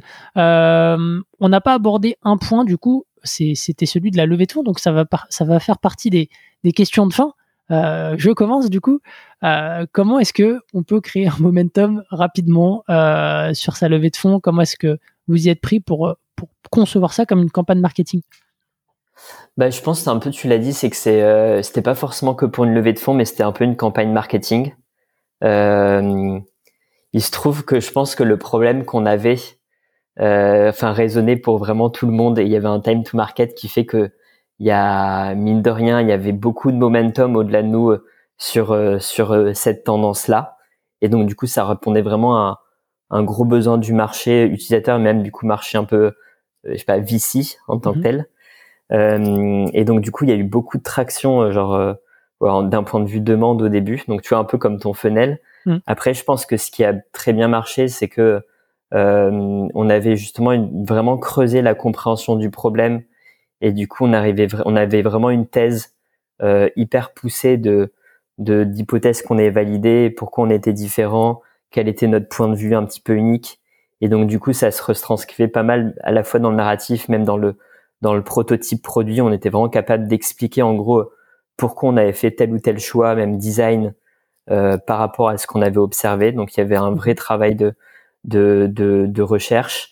On avait aussi, tu vois, par exemple, même fait un, un doc Notion. On avait vraiment mis euh, toutes ces, tous ces éléments-là. Donc il y avait un, je pense que ce qui a bien marché, c'est ce, ce truc-là. Et, et après, ouais, c'est, c'est, ouais, donc cette approche très euh, opinionated, enfin genre mm. euh, qu'on avait une vraie thèse et qu'on avait vraiment euh, taffé. Et après, je pense c'est un peu comme tout tout truc de, de, de, de momentum et de FOMO, mais c'est qu'en gros tu dois au début générer tes premiers oui. Mm. Et, et en fait c'est que tu dois, en fait tu peux présenter le futur, mais c'est beaucoup plus je pense que c'est beaucoup plus simple d'y croire quand tu montres des évidences que euh, ça va arriver. Et euh, du coup, tu vois, par exemple, on a émis sur même des user quotes euh, de gens qui avaient utilisé des produits qu'on avait un peu hackés et pour les transformer en ce que serait Clap dans le futur, qui montrait du coup le truc forcément allait arriver, mm. qu'on montrait déjà de l'attraction utilisateur, qu'on montrait qu'on avait déjà des investisseurs. Tu vois, par exemple, ce qu'on a fait dans un premier temps, c'est qu'on a eu beaucoup de business angels euh, qui en fait sont commit, qui étaient hyper intéressés. Et du coup, euh, le, le c'était une démarche qui était très très inbound de notre levée de fonds. Et, euh, et, euh, et, après, du coup, assez rapidement, on a eu des oui. Et après, en fait, ça, ça enclenche un truc de, de, de, de momentum. Hmm. Et, euh, et après, je pense qu'effectivement, le fait que le pitch genre soit, soit simple à, à raconter, le fait que même avec euh, Robin, on a une histoire qui est un peu pour revenir même à tes évidences de pourquoi ça va arriver je pense que tu as besoin de montrer que genre euh, sais pas tu peux créer n'importe quelle boîte mais à la fin quand tu crées une boîte c'est tu te dis bah est-ce que je suis prêt à bosser sur les 10 20 30 prochaines années hmm. sur ce problème là et est-ce que c'est un truc qui m'anime et, euh, et, je pense que tu vois Robin et moi c'est vraiment le cas et euh, je pense qu'il y a aussi ce truc là qui se voyait et, et le fait qu'on ait aussi des expériences de de bah de scaler des équipes dans des dans des grosses boîtes tech je pense qu'il y avait il y avait le pitch, il y avait le narratif, le positioning, et il y avait aussi des, on a présenté les évidences que ça allait arriver, quoi. Hmm. Ok, super clair. je pense que ça va servir à, pas mal de, personnes. Euh, je poursuis du coup. C'est quoi le plus dur aujourd'hui dans ton quotidien? Je pense que, alors là, c'est peut-être ce mois-ci, hein, mais euh, mais du coup, euh, tu, tu, vois, en fait, mine de rien, c'est que tu dois faire plein de fonctions à la fois. Tu vois, genre de tu fais du CS, tu fais du sales, tu fais du PMM, tu fais et, euh, et du coup c'est vraiment de trouver l'équilibre entre tout ça. Euh, je pense qu'il y a un truc moi que j'aime beaucoup, euh, c'est que quand tu crées ta boîte, c'est que tu apprends plein de nouveaux métiers et donc du coup tu fais tu te plantes partout, enfin genre tu fais plein d'erreurs et en fait il y a un côté un peu inconfortable et mais qui est assez kiffant parce que du du coup tu tu ressens euh, quand tu apprends et que quand tu as des déclics. Et euh, tu vois, c'est un peu comme si tu marchais sur du sable mouvant hmm. et qu'au fur et à mesure, tu as l'impression que le sable devient de plus en plus dur. Et, euh, et du coup, tu as vraiment cette sensation de progresser. Après, ce que je trouve dur par rapport au fait de faire plein de fonctions, c'est de pouvoir vraiment, euh, tu vois, être focus sur les bons trucs. Euh, tu vois, par exemple, bah là, vu que j'étais très focus sur le lancement Product Hunt, je me suis pas rendu compte que bah, j'avais eu tendance à parler moins aux utilisateurs hmm. et que du coup c'était hyper important. Enfin, et, mais en même temps, si je le fais trop, j'ai plus le temps de faire l'autre. Enfin, je pense que t'as ce truc de, de, de, dans ton quotidien de pouvoir vraiment euh, genre savoir où mettre, euh, ouais, où mettre tes, ton effort et après aussi pouvoir euh, avoir des moments pareils entre le tactique day to day et le plus stratégique. Hmm. Genre de est-ce que on va sur la bonne direction côté go to market, etc et de prendre aussi d'avoir ouais d'avoir un peu ces moments pour pour euh, ouais prendre un peu de recul et se dire euh, ouais ok c'est ça qu'on fait quoi. Hmm. ok très bien. C'est quoi le meilleur conseil qu'on t'ait donné euh, depuis le début de l'aventure Clap? C'est une bonne question. Pas, j'en ai eu, non, j'en ai eu plein, plein de bons. je pense qu'en vrai, le peut-être un des meilleurs conseils, c'est Nick Hernandez c'était sur la, levée de fonds. Euh, en fait, il, il, nous a dit que c'était plus simple de lever quand tu n'avais pas encore de produit. Euh, alors qu'en fait, quand tu as déjà ton produit, toi, tu as l'impression d'être plus avancé en tant que boîte. Mais c'est aussi beaucoup plus dur à, à pitcher parce que du coup, tu vas être sur un play qui est beaucoup plus rationnel euh, de parler de tes métriques. Hmm. Euh, alors qu'en fait, quand tu as juste es sur ton narratif, en gros, c'est bah, tu vends le futur et donc du coup c'est un play qui est beaucoup plus marketing hmm. et du coup nous ça nous a quand même bien servi au début de, de faire ça quoi je pense que je pense qu'il s'il ne l'avait pas dit euh, on n'aurait peut-être pas déclenché notre levée de fonds euh, six mois avant d'avoir notre produit quoi hmm. ok ok ok intéressant euh, est-ce que tu changerais une chose aujourd'hui dans, dans l'histoire de Clap? Et si oui quoi? Non, je pense que non, je, je suis ouais, non. Je m'attends. ouais, non, non. Non, je pense qu'il y a plein d'erreurs, mais c'est euh, ça fait partie des trucs et en fait c'est que c'est à chaque fois c'est aussi des trucs que t'apprends mm. et euh, donc ouais, enfin euh, ouais non, je je pense que je suis content des erreurs qu'on a fait quoi. Très bien. Ça serait quoi ton ta ressource, ton livre à nous recommander? Euh, bah, sans surprise, je pense que tu vois Play Bigger. Euh, moi, c'est quand même un, des ouais des bouquins euh, que j'aime beaucoup. Mhm. Et, et du coup, je pense que le, le moi, ce que j'aime, et justement vu que c'est un sujet qui me passionne pas mal, il y a aussi une newsletter, un Substack, ouais. qui est fait par les mecs du coup de Play Bigger. C'est une, c'est un Substack payant. Et du coup, c'est un article, mais qui est très très long, genre par semaine euh, qui à chaque fois je trouve vraiment euh, passionnant parce que c'est sur euh, plein de use cases très concrets. Euh, je crois que ça s'appelle catégorie Pirates, un truc comme ça. et du coup, enfin, si, si le, attends, je, je, suis en train de check.